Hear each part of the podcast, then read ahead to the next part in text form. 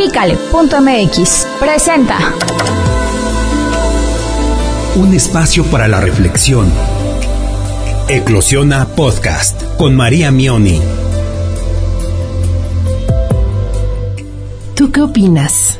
En este siglo, en este momento en el que presumimos de tantos avances en tantos aspectos sociales, culturales, evolutivos, ¿no? ¿Qué opinas del papel que juega la mujer como ama de casa? ¿Cómo crees que ha evolucionado esto? Si es que ha evolucionado. Toco este tema porque es algo que me sugirieron y me pareció súper, súper interesante abordar eh, esta cuestión del trabajo infravalorado que a veces representa para una mujer el ser ama de casa, ¿no? Esta, eh, pues este trabajo que no es remunerado, hasta cierto punto silencioso, ¿no? Sumiso, que incluso cuando socialmente se nos pregunta qué haces o a qué se dedica tu esposa o qué hace tu mamá, es como, no trabaja, es ama de casa. ¿Cierto? Es, es eh, algo que nos surge ya de manera natural. Pero hay que ponerlo sobre la mesa y hay que cuestionar acerca de ese tema, eh, cómo se ha generado una especie de acuerdo social y no sé en qué momento surgió esto, ¿no? De, de considerar el tema de que te quedes en la casa con el que no trabajes. Aquí el primer cuestionamiento sería entonces, ¿qué es considerado como trabajo? ¿Es aquello donde tú recibes una paga solamente? ¿O es, si nos vamos más a fondo, pues toda actividad que, representa una demanda, un desgaste, un compromiso físico, mental, emocional, ¿no? Entonces todo tu ser está ahí haciendo una labor, aportando algo que en algunos casos es remunerado y en este caso, como el de las mujeres que se dedican a hacer amas de casa, no, no es remunerado y entonces ya no se cuenta como, como trabajo. Pero eso es solo, si te fijas, un acuerdo, un, un estereotipo, porque de qué es trabajo es trabajo. Y las que están en esto, las que se dedican a ser 100% amas de casa, no me dejarán mentir. Y vuelvo a preguntarte, ¿qué opinas? ¿Cuál crees que haya sido la razón por la que esto se relegó a tal punto que una mujer que llega a entregar sus años, su vida, su tiempo, su energía, su esfuerzo en, estar al pendiente de un hogar, no sea considerado como alguien que trabaja, digamos, oficialmente dentro de, de lo que son los acuerdos sociales. Yo creo que es algo injusto, ¿no? Es eh, no, no valorar ese papel en toda la importancia que tiene. A veces nos, nos impacta muchísimo que alguien nos diga, sea hombre, sea mujer, quien sea, este, pues que es un gran ejecutivo, ¿no? Que tiene un puesto no sé dónde en una transnacional o que tienen doctorados y, eso también tiene su, su, su gracia y su mérito, por supuesto. Pero tal vez si alguien te menciona que es ama de casa es como, ah, ok, la tiene fácil. ¿no? Se te viene a la mente como, ay, pues seguramente este, tiene holgura en sus horarios, este, lo que fuera, ¿no? Y realmente yo creo que que hay que reconocer ese esfuerzo y ese trabajo y no nada más en ciertas ocasiones, como cuando es el cumpleaños de pues de tu mamá o cuando es el día de las madres o cosas así, sino todo el tiempo y es que es impresionante eh, la cantidad de trabajo que puede llegar a abarcar un ama de casa. Pero como no está sometido a, mm, eh, a pruebas de tal vez de, de mm, de estas pruebas laborales que te hacen cuando entras a trabajar a algún lugar y entonces hay un perfil y hay todo un, eh, pues una estructura de puesto, ¿no? De lo que debe desarrollar esa persona, qué aptitudes debe tener, qué tan buena es para su puesto, en el proceso de reclutamiento, qué es lo que yo tengo que tomar en cuenta para contratarlo y etcétera. Eso no está en esta área. Donde una mujer que se dedica a ser ama de casa es prácticamente igual de multitasking, igual de eh, pues con, con las mismas aptitudes que muchos ejecutivos, pero como no está en ese ámbito, pues no es tan reconocido. Pero fíjate, el día que tu mamá se va de vacaciones, el día que, que el ama de casa no está en su puesto, es un caos.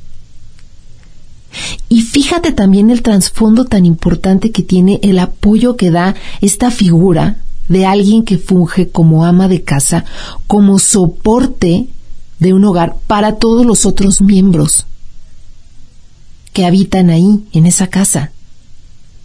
Que esa persona se encarga de tener eh, cosas limpias, de tener eh, las cuentas pagadas, de tener la, la, despensa llena, de tener la comida lista, eh, de, o sea, hasta de pasear al perro, llevarlo al veterinario, lo que sea.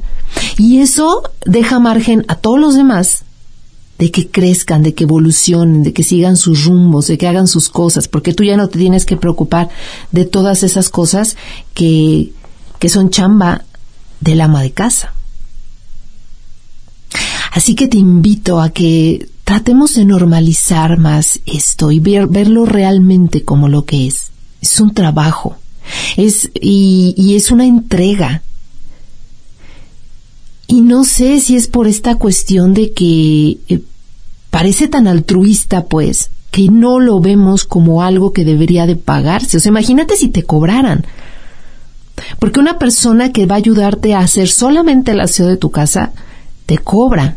Pero el ama de casa va más allá, o sea, hace más trabajo.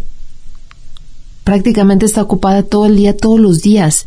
Y es nana, y es asistente, ¿no? Y es este la que hace las compras, o sea, abarca como muchos departamentos de, de una empresa. Pero ¿por qué crees que pasa esto? Yo creo que tiene mucho que ver con la educación. Porque este chisme pues, se nos fue pasando de generación en generación. Y uno a veces ya no es que seas mala onda, es que ya no lo, no lo reflexionas tanto, solamente te preguntan eso, ¿a qué te dedicas o a qué se dedica tu mamá o qué hace tu abuelita? Y todas amas de casa no trabajaban. Pero ya no lo dices con tanta reflexión. Entonces vamos educando a las nuevas generaciones a tener otras perspectivas, a tener más reconocimiento acerca de este papel. Y fíjate que aquí el asunto es eh, digamos, no emancipar, ¿no? Ahora como al, ah, ahora ya nadie se dedica a ser ama de casa y entonces todos vamos a trabajar. Y yo creo que hay personalidades para todo y los puntos medios ya sabes que a mí me encantan, no no me gusta irme a los extremos. Hay, hay mujeres, hay, hay personas que gustan, ¿no? De, del emprendimiento, de, de tener sus puestos, de tener sus trabajos, sus profesiones, lo que sea. Y hay otras que de verdad las ves y nacieron para ser amas de casa, pero está bien. Eso es a lo que voy. Si tienes la vocación, pues está perfecto, pero tratemos de que los que estemos alrededor reconozcamos y valoremos eso, que es tan importante como la que se fue a ser presidenta de la empresa super transnacional y así, ¿no? O sea, están en el mismo eh, peldaño.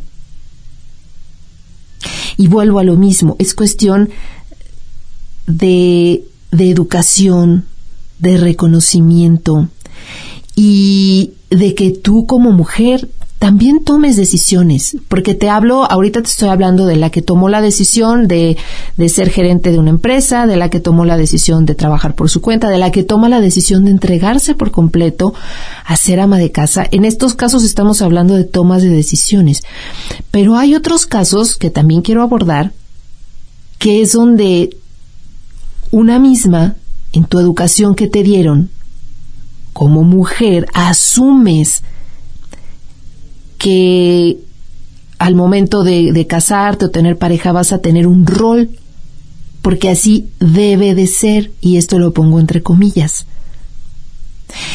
Y ahí es donde te invito a que te preguntes, ¿no? También, si ese rol de ama de casa de verdad te gusta, de verdad lo quieres y se vale. Aquí es bien importante notar eso, que no nada más por porque naciste niña, te vas a tener que dedicar a ciertas cosas o te tienen que gustar ciertas cosas. Y fíjate que esto me conecta con otro tema que, quería abordar aquí, y es el, el, preguntarte también qué opinas o qué piensas eh, justo de esto, eh, eh, de qué tanta evolución hemos tenido como sociedad, y con esto abrí el episodio, porque justo parece ser que en, conocimientos, en tecnología, en avances médicos y o sea, es impresionante lo que hemos logrado, ¿no? Hoy ves cosas, herramientas tecnológicas, curas para ciertas enfermedades que antes no había. Definitivamente hay un cambio bien obvio.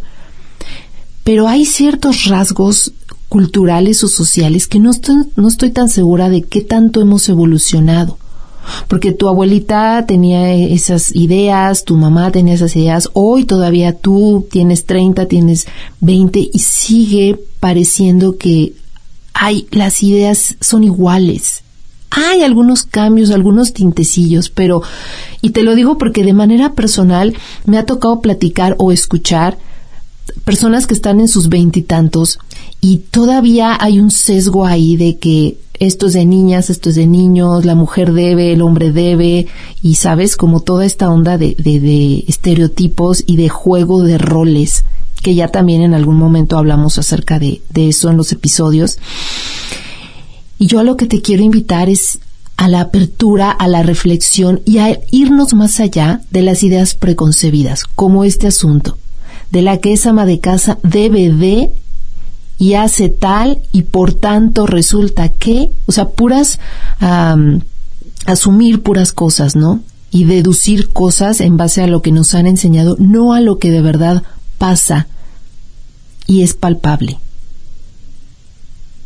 Así que, te repito, vamos a normalizar un poquito más el, el ver estas actividades que se consideran de, mujer o de niña o un poco más escondidas, más allá en el trasfondo, como algo, eh, pues con toda la dignidad que merece, ¿no? Y ni siquiera estamos inventando nada, es simplemente reconocer, traerlo a colación, sacarlo de la trastienda y traerlo aquí enfrente para ponerlo al parejo junto con las otras profesiones, junto con las otras labores que desempeñan las mujeres hoy en día. Y mis respetos para aquellas que además dobletean, además que es ama de casa, pero es profesionista. Y de eso quiero hablar en algún episodio posteriormente, ¿no? De la doble friega que es y de toda la demanda y el desgaste que, que tiene un personaje femenino hoy en día cuando la presión está ya no nada más en el tema de si sabes coser, planchar o freír un huevo, sino también de cómo estás en tu profesión y además qué tan buena mamá eres y además si estás en buena forma física y si estás bien conservada. Es una friega. Pero de eso ya vamos a hablar en otro episodio. Por lo pronto, te dejo reflexionando con esto. Vamos a, a tratar de abrirnos, vamos a tratar de ver las cosas siempre desde otras perspectivas, perdón, y ese es el, el objetivo de este podcast. Así que bueno, te dejo con esa reflexión para esta semana. Y me encanta que me estén sugiriendo temas nuevos. Eh, recuerda que estoy al pendiente en redes sociales, María Mioni, Life Coach, en Instagram o en Facebook. Ahí me puedes dejar mensajes para, para que me cuentes de qué otros temas tú te das cuenta, qué otros temas te gustaría que abordáramos en los episodios y yo feliz de la vida de compartir contigo mis reflexiones. Te mando un abrazo desde aquí nos escuchamos pronto. Gracias. Pícale.mx presentó un espacio para la reflexión. Eclosiona Podcast con María Mioni.